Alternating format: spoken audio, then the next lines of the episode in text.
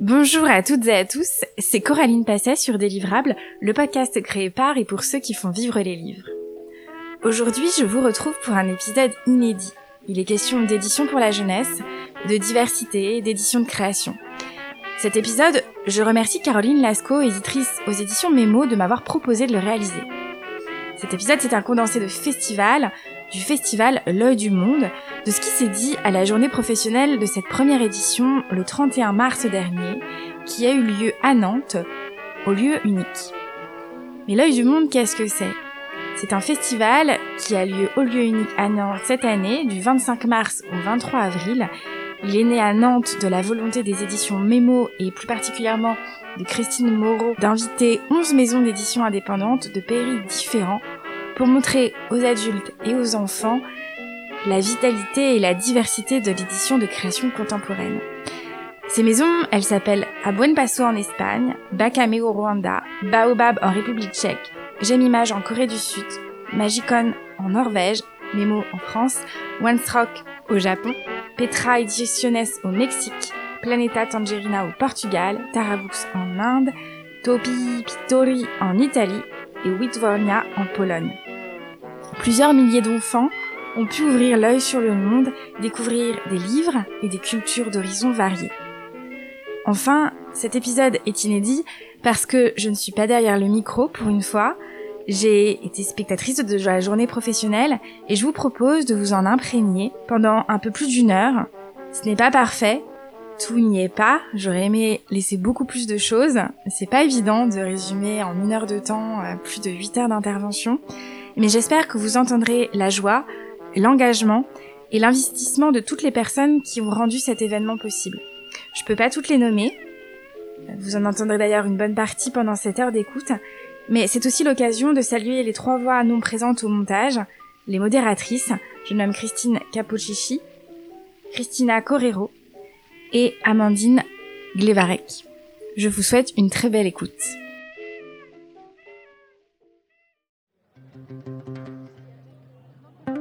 Ellie Cummins, directeur du lieu unique, dit quelques mots pour introduire le festival.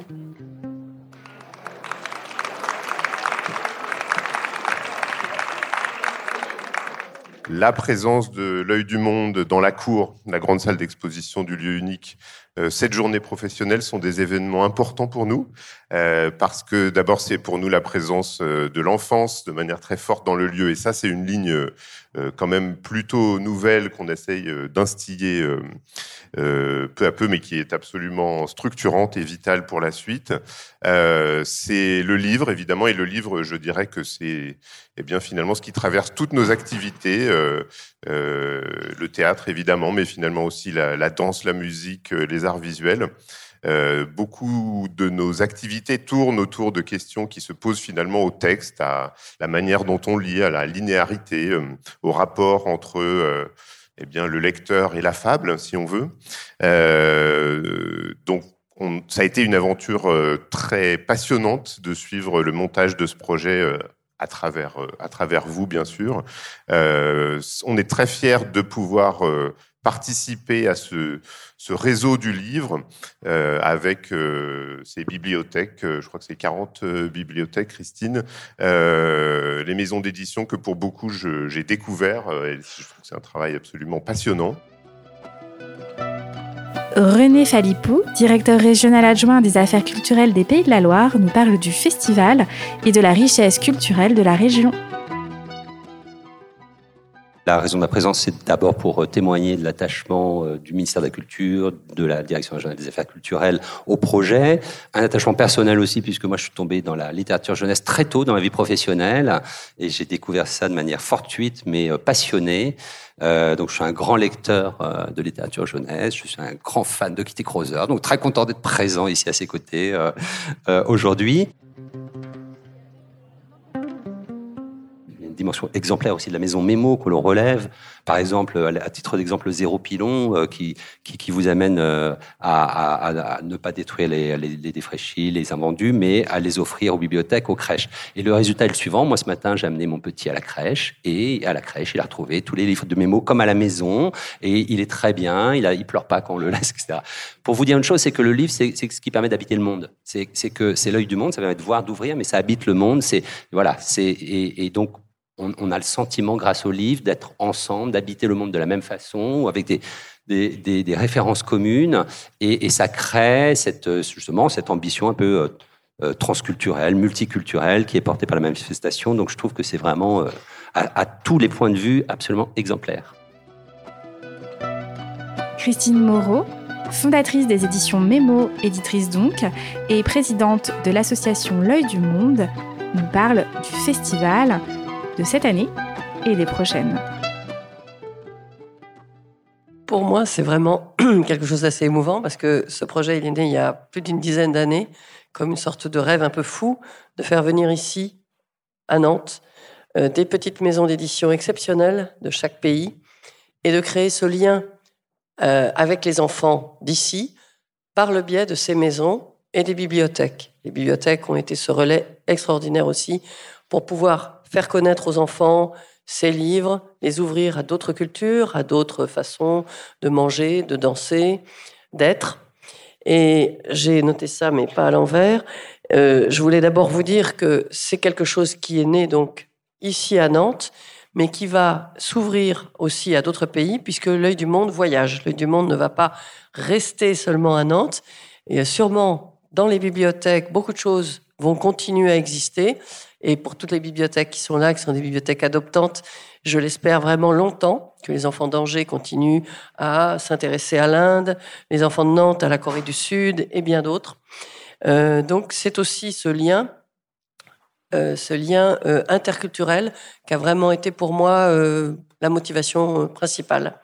Ensuite, je voulais vous dire, donc le projet va, va voyager donc en Italie en euh, Pologne et en République tchèque grâce à l'appui de la Commission européenne, mais nous avons été aidés par l'État, par les collectivités, dont Nantes, bien sûr, euh, par la région des Pays de la Loire et le département, et nous avons été aussi aidés, mais alors vraiment très puissamment, par une douzaine de bénévoles extraordinaires qui ont fait que ce projet a pu exister, parce que sinon, il n'aurait pas existé. Pour l'éditrice que je suis, c'est vrai, c'est non seulement cette, euh, cette place, cette importance des petites maisons indépendantes et de création, mais c'est aussi tout ce lien interculturel. Euh, J'ai une famille interculturelle et je voudrais vraiment pouvoir compter sur tous ceux qui ont participé à ce projet pour continuer à l'emmener auprès des enfants. Kitty Crotter, illustratrice et marraine du festival L'œil du monde, elle nous parle de langue, de littérature et d'ouverture. Je voudrais aussi dire euh, mesdames, messieurs et les autres.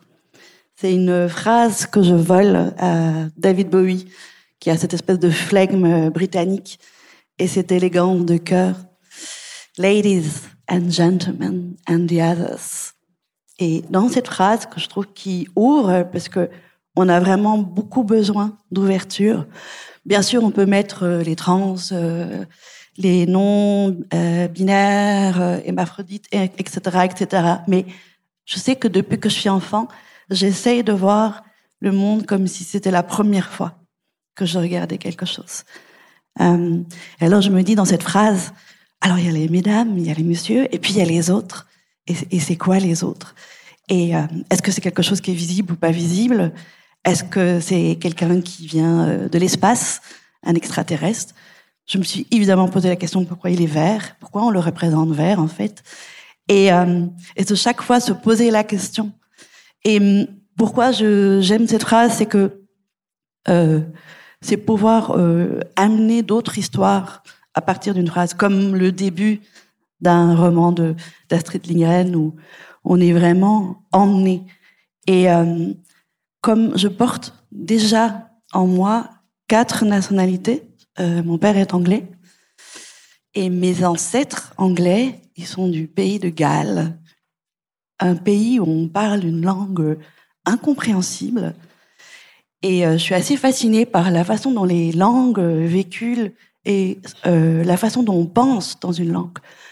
Donc, euh, on pense, je sais pas, au, Japon, le soleil est féminin et la lune est masculine. C'est aussi se dire que les choses ne sont pas actées et qu'on a une fâcheuse tendance à mettre une étiquette sur chaque chose. Et je pense que le rôle de la littérature, c'est vraiment ouvrir ça et hum, pas de donner de morale ou de pédagogie, de grâce, mais c'est vraiment une proposition d'une expérience. Alors ça peut être une expérience visuelle. Euh, L'art est formidable pour ça. Et euh, c'est Joseph Beuys, ce grand artiste allemand, qui dit tellement joliment, parce que c'est très difficile de définir l'art. Et heureusement qu'on n'y arrivera jamais, puisqu'on continuera à se poser la question. Et lui, il dit en fait que euh, l'art, c'est vraiment comme un pont entre ce qui est visible et pas visible. Quelque chose qui est sur le papier ou quelque chose qui n'est pas encore sur le papier. Lise Martin, coordinatrice du festival L'œil du monde, elle nous parle des bibliothèques et des maisons d'édition qui ont participé au projet L'œil du monde. Je vais vous euh, lister les 40 bibliothèques qui ont rejoint le projet euh, donc depuis 2020, euh, puisque c'est un projet voilà, qui a été initié par Christine Moreau dès 2020. 40 bibliothèques donc associées à 12 maisons d'édition sur tous les pays de la Loire, donc les cinq départements avec du nord au sud et de la campagne à la ville, voilà, beaucoup de réseaux de bibliothèques, en fait 12 réseaux, mais qui comprennent elles-mêmes un faisceau de bibliothèques publiques.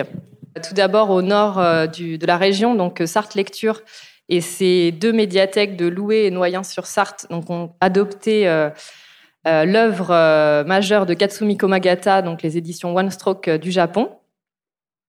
La Mayenne, donc avec le pays de Cran et les trois médiathèques de Renazé, Cossé-le-Vivien et Cran, ont, ont, adopté donc Petra Ediciones, venue du Mexique. Au nord de Nantes, donc en Loire-Atlantique, euh, nous avons euh, la communauté de communes de Nozay, euh, où je travaillais précédemment et où j'ai démarré l'œil du monde, avec sept lieux de lecture publique qui ont adopté donc les éditions norvégiennes Magicon. Ensuite, en Maine-et-Loire, les bibliothèques municipales d'Angers, donc elles sont dix, ont adopté Tara Books, donc qui nous vient d'Inde, de Chennai, dans la région de Madras.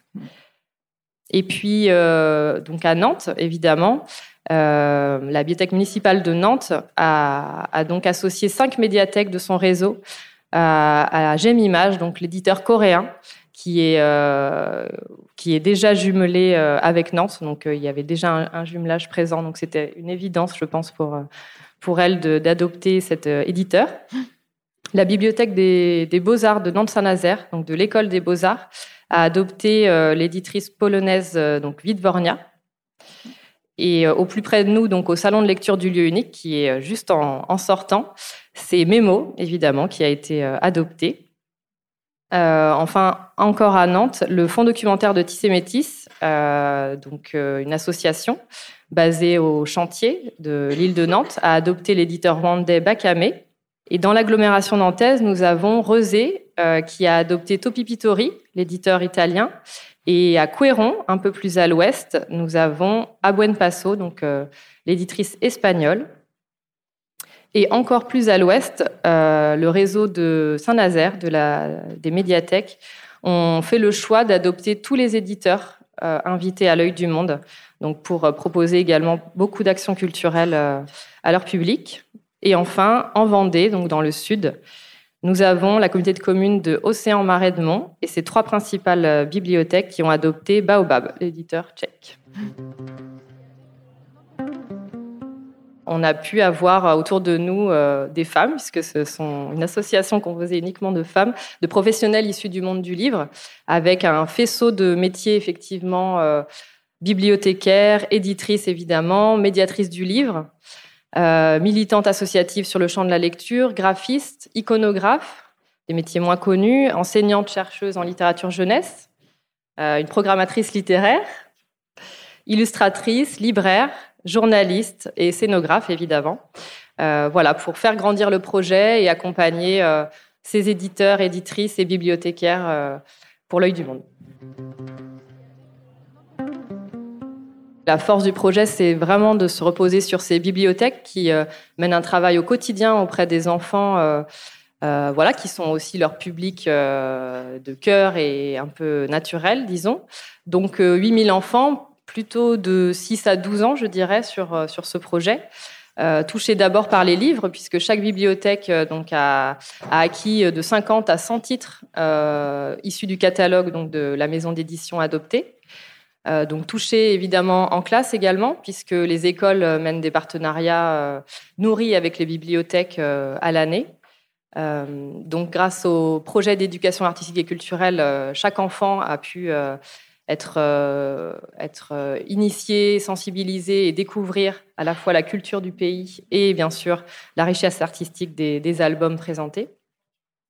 Donc touché évidemment en bibliothèque avec toutes les actions que je vais dévoiler. Que l'on va voir ensuite. C'est ça. Et puis, bien sûr, ce ne sont pas que des enfants, ce sont leurs parents, les enseignants, les accompagnateurs, les animateurs, animatrices, des professionnels de la petite enfance aussi, comme des assistantes maternelles. Voilà, on a, on a énormément de, de publics qui, qui, gravitent finalement autour de, de ces 8000 enfants. Et puis des publics spécifiques dans certains projets. Euh, donc des jeunes enfants aussi, les, les 0-3 ans. Euh, euh, et, des personnes aussi en situation de handicap euh, psychique. Euh, voilà, il y a aussi eu des, projets ciblés sur, sur ces publics-là. C'est vraiment un langage universel, l'image, l'illustration, et voilà, c'est une vraie force pour fédérer, pour faire découvrir une culture. Chaque bibliothèque a développé un vrai programme d'action culturelle depuis 2022 notamment. Euh, je, voilà, j'en ai cité, enfin relevé euh, quelques-uns. Euh, un cycle sur l'Espagne, par exemple, avec des lectures bilingues qui, voilà, ont été des lectures d'albums par les bibliothécaires, qui ont été vraiment un, point central pour accompagner la découverte de ces illustrations, de ces textes. des spectacles musicaux, par exemple, aussi. Donc là, c'était pour l'Espagne, mais il y en a eu d'autres. Euh, des ateliers, beaucoup d'ateliers, effectivement inspirés souvent de l'univers artistique des illustrateurs euh, invités. Euh, je pense à du coup à Buen Poisson, Isidro Ferrer, donc qui n'a pu venir, mais qui voilà a participé également auprès des enfants. Baobab a, a, des techniques traditionnelles et artistiques assez euh, ancré dans cette maison d'édition. Donc, il y a eu des ateliers autour du tricot, de la broderie, de la gravure, qui ont donné lieu à une très belle exposition avec euh, des productions donc, qui se trouvent dans la cour euh, dont je vous parlerai après, ainsi que le cinéma, cinéma documentaire, cinéma de fiction sur le Grand Nord. voilà, prétexte pour explorer avec la Norvège toute la, voilà, le catalogue de, de, cinéma. Un parcours dédié sur la petite enfance, euh, avec bien sûr euh, les livres de Komagata et l'éveil culturel que ça peut susciter. Euh, là aussi, il y a eu aussi un spectacle pour les tout petits et des interventions artistiques. explorer la culture mexicaine, la culture populaire avec une exposition sur la lucha libre et les tatouages traditionnels mexicains et un projet que vous pourrez aussi découvrir dans la cour, un parcours musical au Portugal auprès de deux classes de CM1 et CM2, donc euh, un, atelier de création de livres euh, sonores avec une chanson tirée d'un album de Planeta Tangerina. Et euh, également, j'ai noté aussi des rencontres en classe avec l'éditeur Paolo Canton et l'illustratrice Luna Virardi, donc pour explorer la chaîne du livre auprès de classes de CE2 des goûters philo sur l'interculturalité.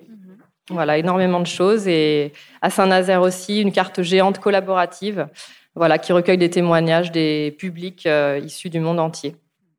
Je ne l'ai pas dit avant, mais euh, la force aussi du projet, ça a été de fédérer des associations euh, franco-tchèques, par exemple, franco-polonaises, qui sont basées à Nantes, pour voilà, nous accompagner et nous aider sur l'appréhension de la langue. On a la chance euh, d'avoir euh, la cour euh, pour ce festival qui fait 1200 mètres carrés Et donc la scénographe Claudie Robet a imaginé et conçu un vrai parcours énormément de choses s'y trouvent, notamment en premier lieu une grande et belle exposition des originaux et des reproductions d'illustrations donc des 12 maisons d'édition invitées que vous pourrez trouver plutôt au fond de, cet espace. Euh, on a un grand espace de lecture, évidemment, pour les enfants et pour tous les publics, avec plein d'albums donc issus des, des 12 maisons d'édition.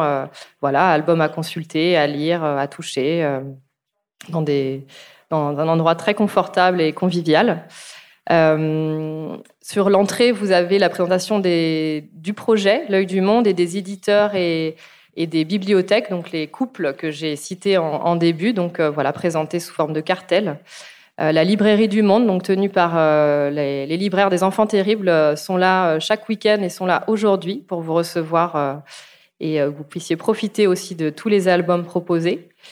Et nous avons deux espaces d'atelier qui sont aussi euh, très importants dans notre programmation euh, pour ce festival. Donc la petite imprimerie avec une presse typographique pour euh, voilà s'initier à, à, des techniques graphiques variées et aussi la grande fabrique. Donc tout au long du festival, nous avons une série d'ateliers ouverts à partir de 6 ans pour tous et toutes menés par des artistes de l'œil du monde, artistes plasticiens, auteurs, autrices, illustratrices voilà, qui, qui jalonne euh, jusqu'au 23 avril euh, notre programmation. On a un espace dédié également au projet Monnaie dans les 40 bibliothèques, donc sous la forme d'une vidéo de 15 minutes euh, qui reprend tous les ateliers que, dont j'ai parlé avant. Une œuvre intégrale donc de l'éditrice Vidvornia, qui est son livre monumental, je dirais, Locomotiva Ideolo de Malgorzata Gurowska, présente au festival également. Et puis les, productions donc des enfants issus des ateliers dans les bibliothèques et issus des ateliers que nous menons euh, actuellement sont toutes présentées également euh, dans des espaces euh, tendus de câbles. Donc vous pouvez voir énormément de choses produites en continu durant tout le festival. Hélène Grandhomme, responsable du fonds documentaire de l'association Tissé Métis, elle nous parle des liens qui se sont créés avec la maison d'édition rwandaise, les éditions Bakame. L'association Tissé Métis euh, est une association assez connue des, des, Nantais, notamment pour son festival qui a lieu chaque année, euh, qui vient de fêter ses 30 ans.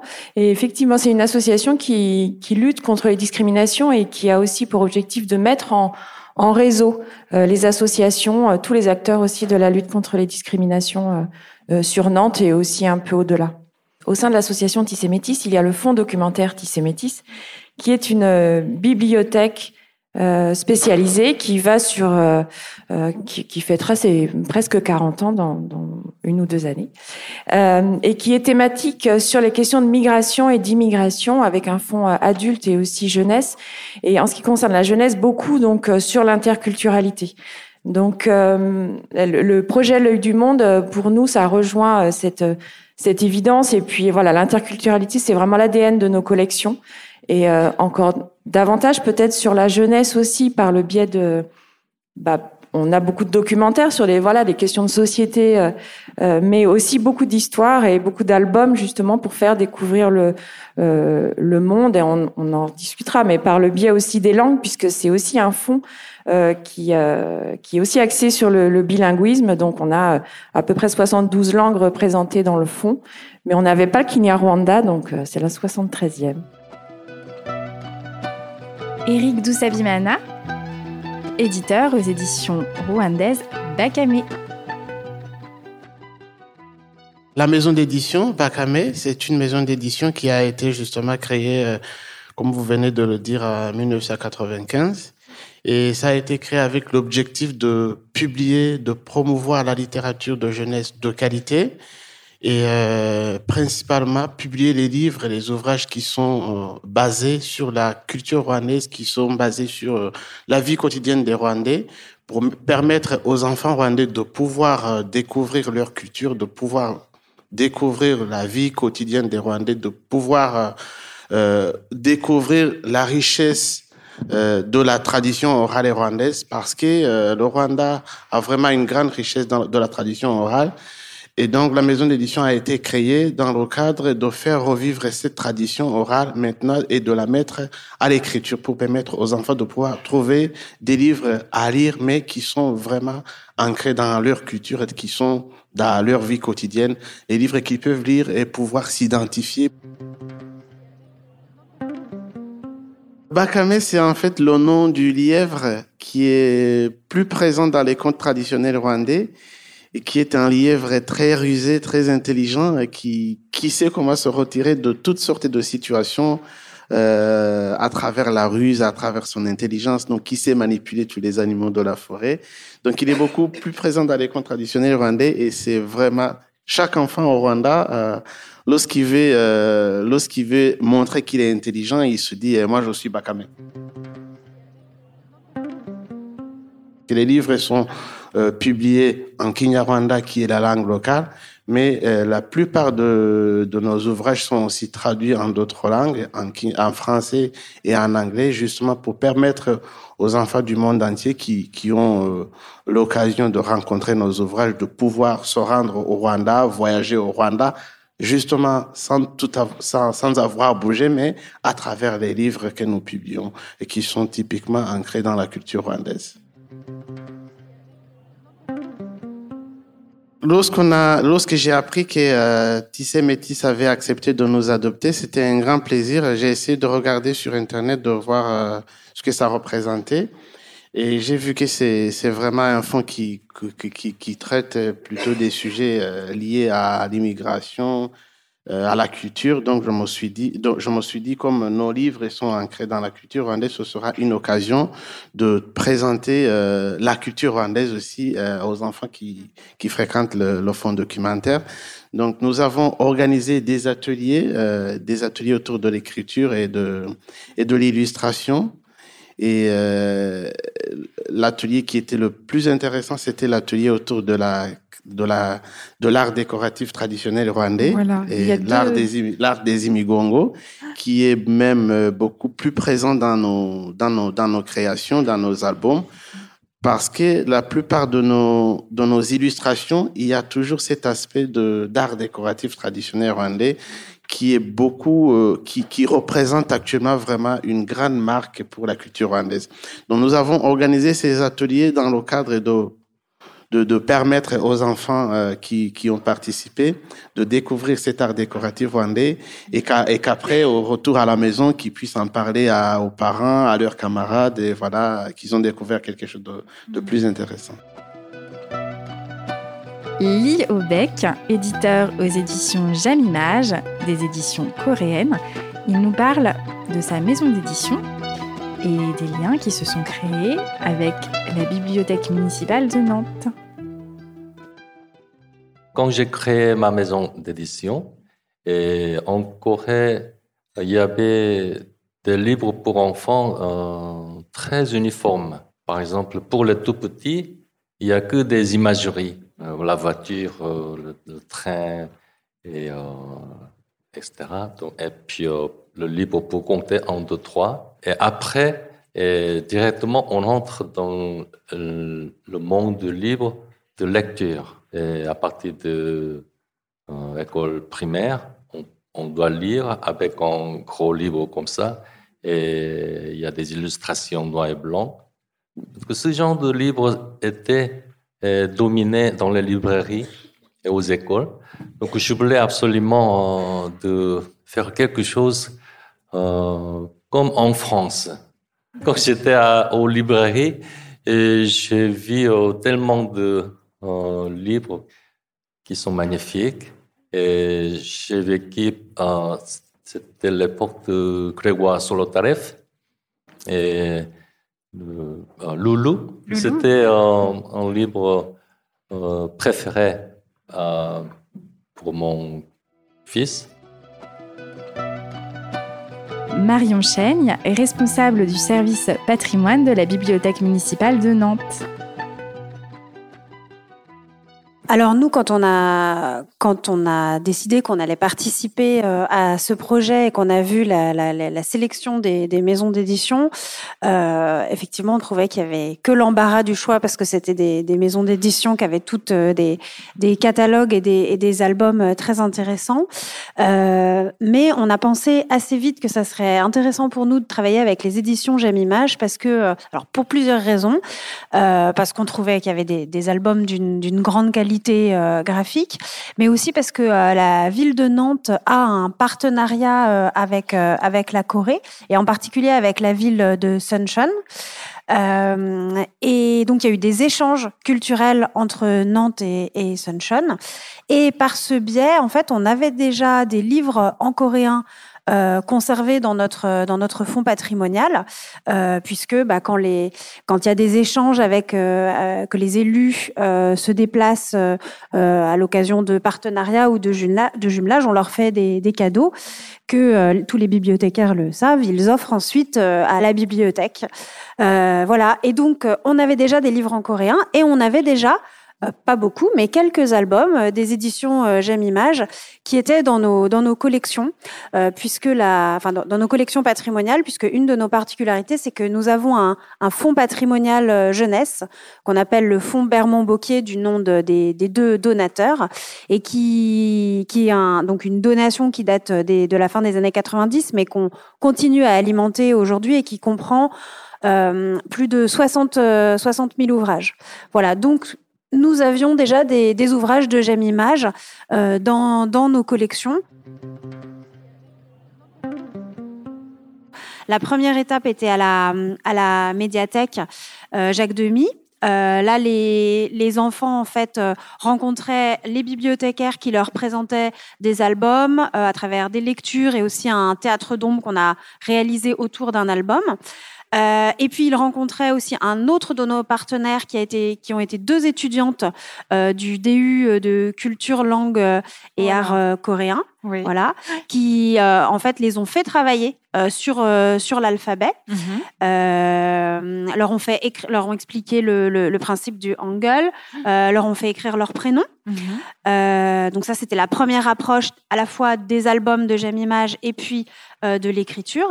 La deuxième étape était donc à la galerie d'art. Mm -hmm. Donc là, le galeriste qui est coréen leur a parlé de la, la tradition de, le, de, la tradition populaire de la peinture en, en Corée que Obeck a évoqué en parlant des, des paravents. Et les enfants ont travaillé, euh, ont eux aussi réalisé un, un carnet de, de dessins mm -hmm. et, de, et de croquis. Euh, et puis ensuite, la, la suite du projet, c'était donc de travailler autour d'un album mm -hmm. euh, de J'aime Image qu'on a vu en image tout à l'heure, qui oui. s'appelle le, le, le, coq le, le plus coq. fort du monde. Euh, donc les enfants ont travaillé en classe avec les étudiantes qui sont revenues mmh. sur cet album mm -hmm. en coréen et en français. Euh, ils ont ensuite, ensuite pardon, eu un temps de travail avec euh, leur enseignante. Et l'objectif qui était donc l'avant-dernière étape, c'était qu'ils aillent ensuite dans les studios euh, de la radio euh, Jet FM pour enregistrer cet album en coréen et en français. Donc c'est un enregistrement bilingue. Euh, les enfants alternent euh, des phrases en coréen et en français. Gita Wolf, éditrice des éditions Tarabooks en Inde. We are 11 people in the publishing house, and uh, we also have um, a book making workshop which employs 22 people. It's very hard to speak of an Indian language like you can of uh, any place. I mean, it's more like a subcontinent than, mm. than a country. So we have you know more than 20 official languages and these are languages not just dialects. Mm-hmm. so for us to be able to um, you know you can't really have a representative indian language to speak of. We publish mainly in english and a sm- to a smaller extent uh, in the language of our province which is uh, tamil which is also spoken in sri lanka singapore and tamil is also a diaspora. Um, so i guess what I'd like to say is that we are inspired by what we find around us uh, and we find that the, the vis- visuals are their own language. The way someone renders something, like we saw these wonderful folk art images from from Korea. Um, the way you um, present, where, the way you represent something or render something, that's a language in itself. And many of our artists, I have to say, don't officially don't read or write. There are people who have been painting on walls, painting on floors, uh, and uh, for us, that's a very important way for children, and not just children, but people to to enter into a reality which they normally wouldn't. Frédéric Coquelet, responsable jeunesse des bibliothèques municipales d'Angers, elle nous parle de son intérêt pour le livre de Tarabooks. Nous, c'est la beauté des livres euh, de Tarabooks qui nous a complètement séduits. Alors, je vais faire l'exercice inverse, Rita. Hein, je vais vous demander de porter euh, le temps que je présente euh, un peu notre démarche. Voilà, nous, on en a quelques-uns et ça a été nos plus grands ambassadeurs, en fait, ces livres-là. Quand on a été rencontrés, et je vais vous expliquer la démarche que nous avons eue, c'est vraiment la beauté des livres, ces livres cousus main, ces livres fabriqués, euh, qui ont été pour nous euh, euh, les plus grands porteurs. Donc, euh, on a choisi donc euh, Tarabooks et on a imaginé une fusée à trois étages. C'est souvent l'image que je prends. Euh, un premier étage où pendant l'année scolaire 2021-2022, tous nos accueils de classe euh, du cycle, enfin en gros de CM jusqu'à la sixième, ont été thématisés autour du fond euh, de Tarabooks. Euh, donc on a travaillé sur les 110 ouvrages que nous avions achetés. On a aussi euh, consacré nos heures du compte euh, autour du fond euh, de Tarabooks.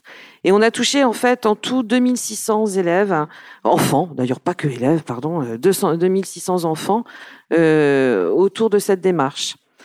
Notre deuxième étage de la fusée, c'est qu'on a proposé en fait à des classes dans les cinq quartiers qui étaient euh, actifs dans ce projet de mener une démarche tant sur le fond que sur la forme. Alors sur le fond, parce qu'on avait envie d'approcher la beauté des livres de Tarabooks, et donc on a salarié une artiste plasticienne, Anne Moréa, mais que vous retrouverez aussi sur le festival, qui est venue sensibiliser les enfants à notamment tout ce qui est euh, les techniques de sérigraphie euh, qui peuvent exister et qui sont mises à l'œuvre euh, dans les collections portées par Tarabooks. Et puis sur le fond, nos bibliothécaires ont travaillé en fait sur un séquençage où on a découvert d'abord la culture indienne, alors euh, géographiquement, euh, mais aussi d'un point de vue éducatif, d'un point de vue culinaire, parce que la cuisine rassemble et que c'était important aussi de faire en sorte que les enfants découvrent l'autre à travers euh, la cuisine. Et puis, bien sûr, ensuite, nous sommes rentrés dans tous ces ouvrages un peu magnifiques. Euh, hop, je t'en donne un. magnifique. Hop, j'en redonne un autre ici. Voilà, qui sont euh, des livres que euh, sur lesquels nous avons travaillé aussi sur l'histoire, puisque l'arbre a un symbole et symboliquement puissant dans la culture euh, indienne. Sun et Moon euh, sont aussi euh, des livres qui traduisent un certain nombre de découvertes. Donc voilà, on a travaillé un deuxième étage de notre fusée qui était de mettre en curiosité les enfants tant sur le fond que sur la forme. Et le dernier étage de la fusée, c'est que comme on est un réseau et qu'on était sur les cinq quartiers, l'idée c'est qu'il fallait qu'on arrive à trouver un système pour faire le pont jusqu'à aujourd'hui, Euh, puisque nous étions donc partis quasiment En un avant, an en avant. euh, avant. C'était pour- vraiment une fusée, effectivement. et euh, donc du coup, euh, chaque quartier euh, a exposé les travaux qui ont été faits autour des ouvrages donc de Tarabooks. Et euh, nous avons proposé à des enfants, à des parents, à des enseignants d'être ambassadeurs du projet. Nous les avons euh, nommés de leur charge en présence de Christine lors d'une exposition qui était dans la médiathèque centrale euh, l'été 22, si je ne me trompe plus. Et donc, le 18 avril, nous viendrons en car avec nos ambassadeurs faire un mini reportage au sein du festival pour redonner aussi les images et ce qui se sera passé aux 2000 600 autres enfants qui n'ont pas pu venir avec nous qui ne pourront pas venir avec nous au festival. Voilà un peu notre démarche, voilà ce qu'on a essayé de faire. Kitty Crotter, illustratrice et marraine du festival, introduit un échange sur la lutte contre l'uniformisation. Ça fait 26 ans que je fais des livres pour enfants, euh, que je suis dans ce métier-là, que je suis une amoureuse féroce des histoires euh, on pourrait dire euh, conteuse, conteur. J'ai un peu du mal avec ce mot-là, bien que j'ai un grand respect pour les conteurs. Je pense qu'il faut être incroyablement doué pour parvenir à faire des merveilleux contes, pour les délivrer. Et, euh, mais j'aime beaucoup le mot en anglais, qui est storytelling, l'art de raconter des histoires. je suis allée au Liban et l'Institut français avait organisé un concours de contes. Et euh, ce qui était assez beau et assez intéressant, c'est que les enfants et les adultes pouvaient participer en même temps. Et je suis allée dans une classe, euh, c'était un salon du livre, euh, et la maîtresse me souffle à l'oreille, nous avons le garçon qui a eu le premier prix. Donc évidemment, j'ai pas pu résister. J'ai attendu la fin de l'atelier, de l'échange, et j'ai demandé à ce garçon, est-ce que tu peux raconter euh, Est-ce que tu peux refaire euh, le conte? Mais alors, quelle énergie euh, Il nous a raconté une histoire atroce. Et on parle du Liban avec toutes les horreurs qui se sont passées. Mais de rire à la gueule du loup, il y a quelque chose de très jubilatoire. Alors j'ai envie de dire que hum, pour échapper à l'uniformisation, euh, un peu comme euh, euh, Ikea, McDonald's et machin dans toutes les villes capitales et autres d'Europe et, ailleurs, bien sûr, je suis pas spécialiste, hein. mais je pense que notre grande force, c'est vraiment la singularité de chaque être. Curieusement, c'est à cet endroit-là que je peux me rejoindre. C'est assez curieux mais au plus que c'est lisse et au plus que c'est insipide et au plus qu'on essaye d'éviter euh, de heurter, euh, je comprends qu'il y a des choses où il faut faire un peu attention, mais à la base, on parle d'un artiste, d'un écrivain, d'une illustratrice qui va prendre ce temps-là pour euh, creuser, pour trouver loin à l'intérieur de soi une histoire, et évidemment, ça, prend un peu de temps. J'ai rencontré, bien sûr, des éditeurs qui, euh, pour eux, il faut que ça aille vite. Euh, il y avait une éditrice anglaise, je la citerai pas, mais on s'est bagarré pendant deux heures à un dîner. C'était un sacré challenge. Et euh, elle me disait oui, mais moi sur un coin de table, j'écris une histoire et voilà, j'étais un peu furieuse, bien que voilà, il n'y a pas de règle. Peut-être que cette histoire elle, est très très bien, mais la façon dont elle le disait, c'était que il, fallait consommer, quoi. Il fallait produire. Après, il y a des enjeux industriels euh, qui m'échappent des fois. Euh, parfois, ça coûte moins cher de produire plus de livres. Enfin bon, ce truc, euh, cette espèce de, côté très chronophage et un gaspillage monstre. je suis consciente que je fais des livres qui viennent d'arbres. J'essaye de mettre mon maximum. Je me dis, voilà, le livre, jusqu'à présent, en Belgique et en France, ça va coûter entre 10, 15, 20 euros. Euh, J'essaye de mettre toute mon âme. Euh, et il y a une phrase que notre grande dame de Christine Moreau a expliquée dans le jury à Bologne. Et c'est là où je la rejoins. C'est qu'elle dit c'est vraiment la sincérité qui est pour elle le plus important. J'ajouterais l'honnêteté, mais ils sont, ils sont un beau couple. Et après, le courage. Parfois, il y a des histoires qui ne trouvent pas son éditeur et il faut continuer à travailler, il faut continuer à chercher. J'ai envie de faire une ellipse, de se rappeler des histoires qu'il y a eu dans les profondes forêts de nos contrées, de savoir un peu qui nous sommes pour ramener.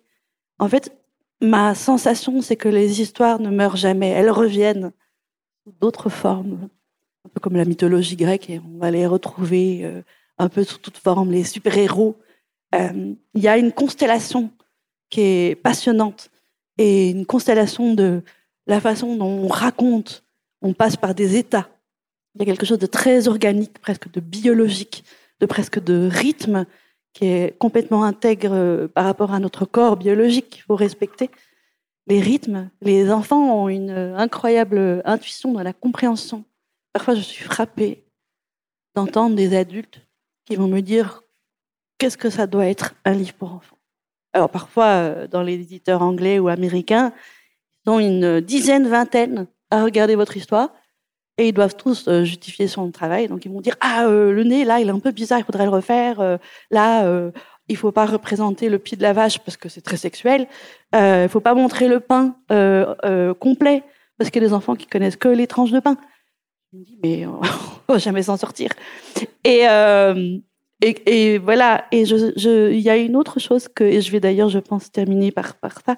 C'est comme un jour j'ai rencontré une une femme, je crois qu'elle est bibliothécaire, et elle a eu l'idée de ce, cet atelier.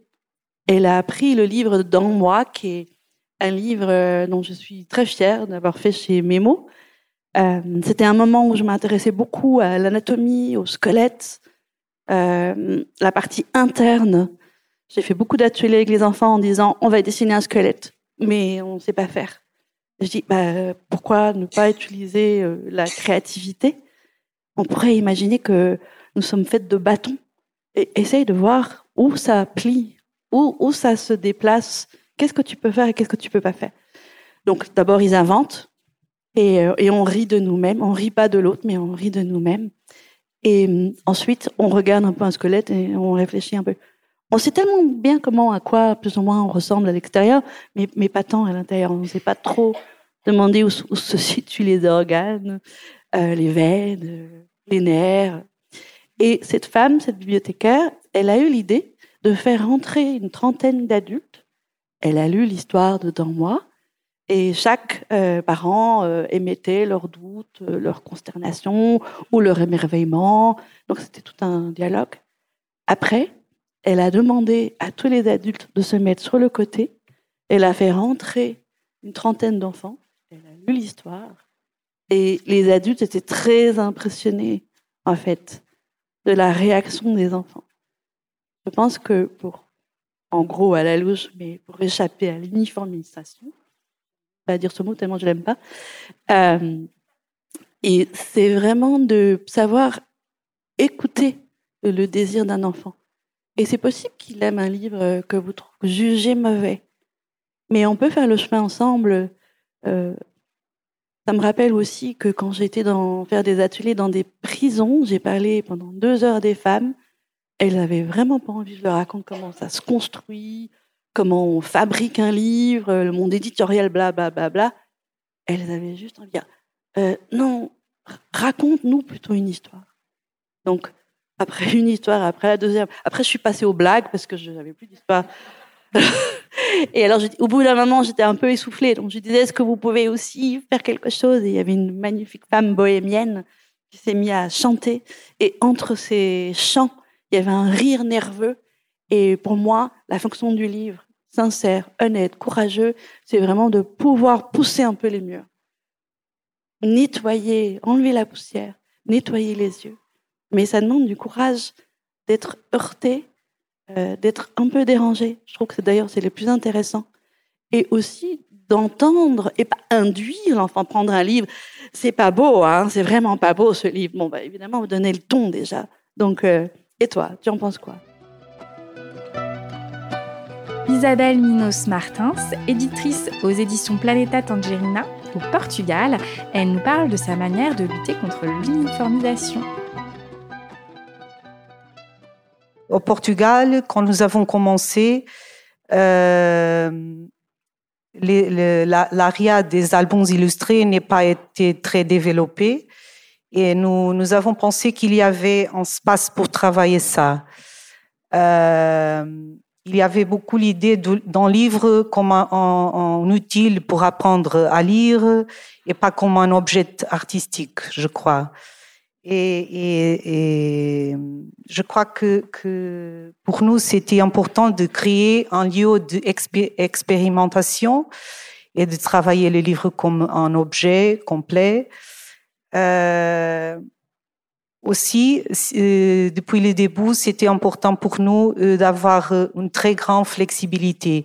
Nous pouvons décider tout seul, parce que nous sommes une très petite maison indépendante, ce que nous voulons faire, quels sont les livres et les projets que nous voulons développer, et aussi de changer d'idée au milieu du procès parce que nous avons des personnes dans le département commercial qui nous disent vous devrez faire ça ou ça. Et, bien sûr que nous, nous prendrons, prendrons beaucoup de risques avec ça. C'est très difficile. Euh, et maintenant, peut-être, je peux montrer quelques livres. Ah oui. Euh, j'ai choisi huit livres. Ce premier s'appelle, oui, euh, Praia Mar, qui, qui, ça veut dire marée haute, et c'est un grand livre d'images qui a été créé par Bernardo. Et quand nous avons présenté ces livres euh, aux librairies et aux écoles, était un objet un peu euh, étrange parce que c'est très grand et je crois que ça c'est important nous pour résister à l'uniformisation, c'est insister en créer ces objets qui ne sont pas standardisé, avec les formats très standardisés. C'est un livre qui n'a pas une histoire, c'est très contemplatif. Euh, et, et, je crois que, par exemple, pour les professeurs au Portugal, c'est un, un, objet qui n'est pas facile de découvrir, mais, il faut insister avec ça et d'apporter des projets euh, qui sont un peu défiante. Je crois que nous, à Planète Tangerine, nous, essayons de ne travailler pas avec des formules pour créer des livres, mais toujours pour défier les lecteurs et aussi pour nous, nous défier à nous propres comme créateurs. Ariana Squiloni, éditrice aux éditions A Buen Paso à Barcelone, elle nous compte un album de la maison El Constructor de Muros et nous parle de sa manière de lutter contre l'uniformisation. A Buen Paso, um, well, uh, vient de fêter son 15e anniversaire, but I want to speak in English because I prepared this in English. Okay, I'm sorry. Uh, uh, it's the 15th anniversary of A Buen Paso. And so we have published this year a book that uh, I believe can talk about the philosophy of the publishing house. I can tell you the end of this little speech right at the beginning. Uh, we resist standardization because we don't believe we have something to sell. We believe we have something to say. But we need, of course, to sell the books in order to meet the public because a book becomes alive when it meets uh, its readers. And so the whole philosophy of A Buen Paso goes like this the world builder. When the world builder arrived to that uh, place, to that forest, he, he knew he had found the perfect place. Mmm, so nice. Hey, what are you doing? Ha! You don't know what's my name, do you? so calming here. It's so calming here. Hey, where are you going? Stop it. But it's quiet. And then I have a view, a window with a view. Out of here. That's it. Now I'm fine. And in fact, I always wanted to have a window on the ceiling. Don't you dare. Okay, that's over. Here, nobody will enter again here. I give you my word. well, I'm so sad in here. Hey, where do you come from? Hmm? it's so nice in here. The wall builder was a lucky man. He found the perfect place not once, but twice.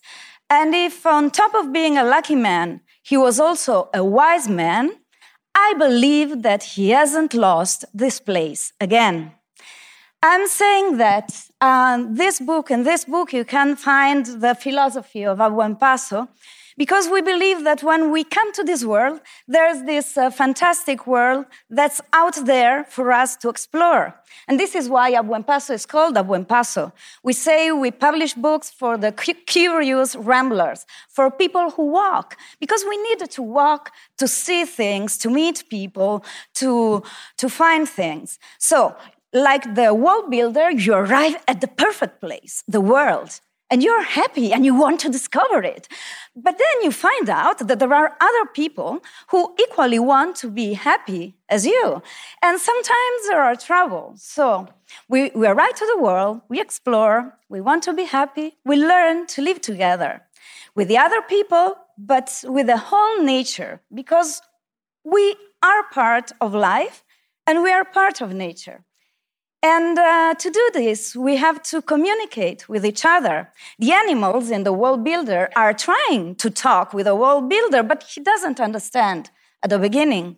We talked a lot with the illustrator, the Kur. He's an Argentinian illustrator. And we weren't sure where the story would have a happy ending. But we decided at the end, the Kur said, okay, Ariana, this has to have a happy ending because we need hope because it's good to have hope and to see that things can be different. And in this sense, I also believe that a Buen Paso is a political publishing house. Because saying that uh, you don't need to be the first one, you don't need to run, you have to walk at a good pace but with a rhythm slow enough that allows you to see things so you can live in a different way. And we are so happy with the Kur that in the end the book had a happy ending because a few weeks ago we received a fantastic message from an hospital because uh, this book was read at a book club for mental health patients. And they loved it for many reasons. You might think that uh, the wall metaphor is an easy metaphor. Even if you start, when you start talking about it, you discovered a lot more to it. But they loved the book because of the mole. When the mole enters into the prison that the stone builder has, the, the wall builder has built for himself, they said, okay, this is what you need in life. When you're down, when you have um, mental problems, normally you get out of them when someone rescues you. And it can be a person who loves you, it can be a doctor, it can be a person you know, but many times it is a person you don't know, a person who doesn't even know you. It, she or he simply steps into your life and says or does something that changes your life forever. And so, believing in the beauty of chance and in the beauty of life that always finds its way in. And this is quite useful for me talking about the mental health patients uh, reading because how did this book end up there? And that's a really good question. Thank you, Arianna, for asking me that. Oh, I'm sorry. Uh, because uh, seven years, no, six years ago in 2017, 12 publishers from Barcelona and Catalonia we decided to create an association because we all thought that in different ways we all had interesting things to say but um, to, and that together we would be able to uh, find our public to talk with the children with families um, with teachers with librarians to with doctors as well and let them know meet and uh, know our books and so we created Album. This association, right now, uh, six years later, we are 27 publishers from all over Spain. There's one publisher who comes from the Canary Island, from Tenerife, and you're quite happy about that. And uh, each year, we make a festival. We call it, we are not particularly clever when choosing uh, titles or names because our association is called Picture Book Association. And uh, our festival is called the Picture Book Week. And uh, we do activities in, uh, in many cities in Spain, in Barcelona, Madrid, Sevilla, Almeria. Uh, Zaragoza as well, Zaragoza, we do activities in uh, bookshops, in libraries, uh, in the streets. We love to bring the books to the streets and in schools with families, children, but also with professionals. So we have seminars, talks, workshops for children, and as you're seeing now, workshops for adults. And apart from this week, we do activities throughout the whole year. And uh, for many reasons, or due to the chance, to the people you meet, you know, you start talking, you start doing things, we are mainly developing activities in two areas. In uh, schools in the countryside, extremely small schools where all children of all, of all ages go to the same class.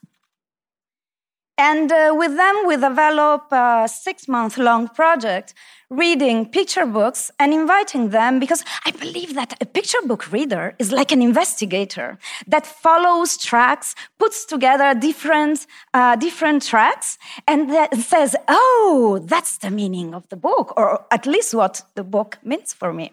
So we invite them to read their environment the same way they read these picture books and to imagine how they would explain what's important in their social and natural environment to children who live in a totally different place in Spain.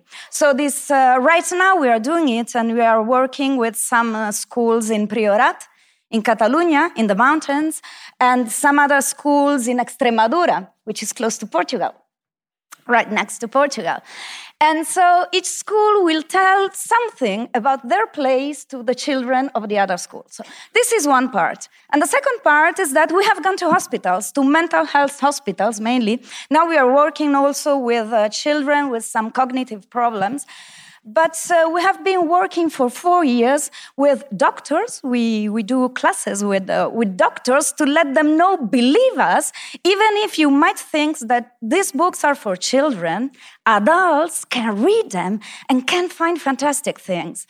And we do book clubs with an ex mental health patient, and she is Silvia, she, she's fantastic. Uh, book, book clubs and she found out that having book clubs with novels uh, was complicated because to read a novel, you need more time. And instead, they could make one meeting, read a book. And this is what happens. What happens even when you find yourself in a book and people start talking and they start sharing their experience. So, the way we, we have found to to resist the standardization is this thing. Is publishing the things we truly believe uh, are worth it and then get out and go out and uh, and look for for our public and let our public fall in love with the books we publish. And it's fantastic doing it together but because when you're a small publisher sometimes you feel lonely. And now we have created a great big family and this is marvelous really. Christine Moreau, fondatrice et éditrice aux éditions Mémo, présidente du festival L'œil du monde, nous parle des ponts qu'il sera possible, elle l'espère, de créer avec le festival L'œil du monde. C'est un réseau euh, d'éditeurs qui ne place pas le business au premier plan et on se nourrit de tout ce qui justement est généreux. Donc, euh, eh bien, euh, Montreuil, tout ce qui est euh, le travail avec les classes toute l'année dans des quartiers prioritaires et dans des quartiers où les enfants n'ont pas toujours un accès facile aux livres. À Bologne, c'est toutes ces expositions qui sont organisées par Hamelin, dans lesquelles bien autre chose que l'argent seulement est en, est en, est en, est en jeu. C'est peut-être aussi, quelque part, se tenir chaud parce qu'on a tous des difficultés financières. Et en fait, c'est surtout euh, pouvoir prendre conscience que ces petites maisons d'édition, de création, qui n'obéissent pas uniquement aux critères de la vente, proposent une matière première, même si ce mot est un peu, est un peu, un peu trivial, en tout cas proposent des expressions artistiques qui vont venir donner l'occasion de partager avec des enfants, parce que c'est le but, euh, ces expressions artistiques, ces expressions littéraires, parce qu'on parle toujours d'images. Il faut savoir que ces livres, c'est avant tout des, hum, c'est de la littérature, hein, avant tout. Euh, et quand on parle de coopération, euh, cette coopération-là, elle est rendue possible parce que ces petites maisons existent. Et c'est pour ça que dans le but même de l'œil du monde, euh, ce n'est pas seulement euh, les ventes de droits, tout ce marché qui est un marché qui a sa raison d'être. Hein. Et puis, comme je disais, c'est à Bologne que j'ai rencontré toutes ces petites maisons. On s'est reconnus quelque part et on a eu envie, ensemble, de trouver des façons de faire des choses et du coup aussi des, des occasions de se voir. Il y a cette possibilité, et c'est vraiment exceptionnel, de pouvoir euh, être financé par la Commission européenne. C'est long, c'est difficile, on en parlait tout à l'heure, c'est tout un boulot. Mais on a réussi grâce à Christelle Capochichi, qui m'a énormément aidé, enfin qui a vraiment, on, a, on était au début toutes les deux, on a tenu ça à bout de bras et on a réussi à avoir ce financement qui permet euh, donc de créer ce qu'on appelle, alors dans le langage poétique de la Commission européenne, un consortium. Et dans le consortium, il y a donc Paolo Canton de Tempipitori, il y a Teresa de Baobab et il y a donc Magda de Vidvornia. Et ces trois autres maisons vont elles-mêmes initier un œil du monde, chaque, chacune à sa façon, chacune avec un projet différent. Euh, Paolo va beaucoup axer autour de l'utilisation ou non du livre par l'école. Euh, Teresa, on ne sait pas encore, mais ça va être une formidable surprise. Et Magda a donc ce festival qu'elle commence avec ses expositions. L'intérêt, là encore, c'est pouvoir euh, faire circuler, comme euh, le fait aussi Depictus, qui nous a, il n'a pas beaucoup développé ça, mais je voudrais lui rendre hommage aussi parce que on a toujours été dans des silos un petit peu verticaux pour connaître les livres de, des autres éditeurs, à part pour nous qui nous connaissons. Et cette idée qu'il a eue de faire une plateforme horizontale qui permet à chacun de découvrir un livre qui pourrait lui plaire, ça fait partie de ces coopérations aussi parce qu'on ne parle pas que d'argent, là, on parle aussi de découverte. Et puis, euh, Hamelin euh, aussi a déjà actionné ce mécanisme de Europe créative euh, qui lui a permis déjà de, monter déjà de, de, très beaux projets. Euh, on ne parle pas que d'argent, là, on parle vraiment d'enthousiasme. Il faut dire aussi que quelquefois, les gens de mes mots me disent, bon, n'oublie pas, on a aussi une petite maison à faire fonctionner. Et je pense que ce sera la même chose avec Magda, Teresa avec sa très nombreuse famille. Euh, Paolo aussi a déjà donné beaucoup de temps. En fait, quand je disais générosité, c'est aussi implication. Quelquefois, on me dit, alors en quoi est-ce que vos livres sont politiques? Je dis, tout est politique dans notre façon d'opérer. Euh, éditer peu, éditer mieux, euh, ne pas jeter les livres et surtout s'ouvrir à d'autres cultures, à d'autres projets, à d'autres expressions. Ben, le principe de l'œil du monde, et d'ailleurs qui est réplicable partout, par tous, euh, d'ailleurs vous, bibliothécaires qui êtes là, ou vous, professionnels, si vous voulez associer petite maison d'édition, des petites maisons d'édition de création et des bibliothèques, vous avez un projet du monde. Je n'ai pas mis de copyright dessus. Je voudrais qu'il soit pris, emporté, volé euh, c'est vraiment le but de la chose, parce que en fait, euh, si vous achetez des livres d'autres de maisons d'édition étrangères, que vous euh, les que vous en organisez la médiation, que vous proposez à des classes de travailler, s'amuser sur un langage ou sur un autre, euh, eh bien, vous collaborerez à peut-être quelque chose qui me dépasse moi, qui est beaucoup plus grand que moi, qui serait de d'ouvrir davantage à l'autre euh, des enfants par le biais du livre.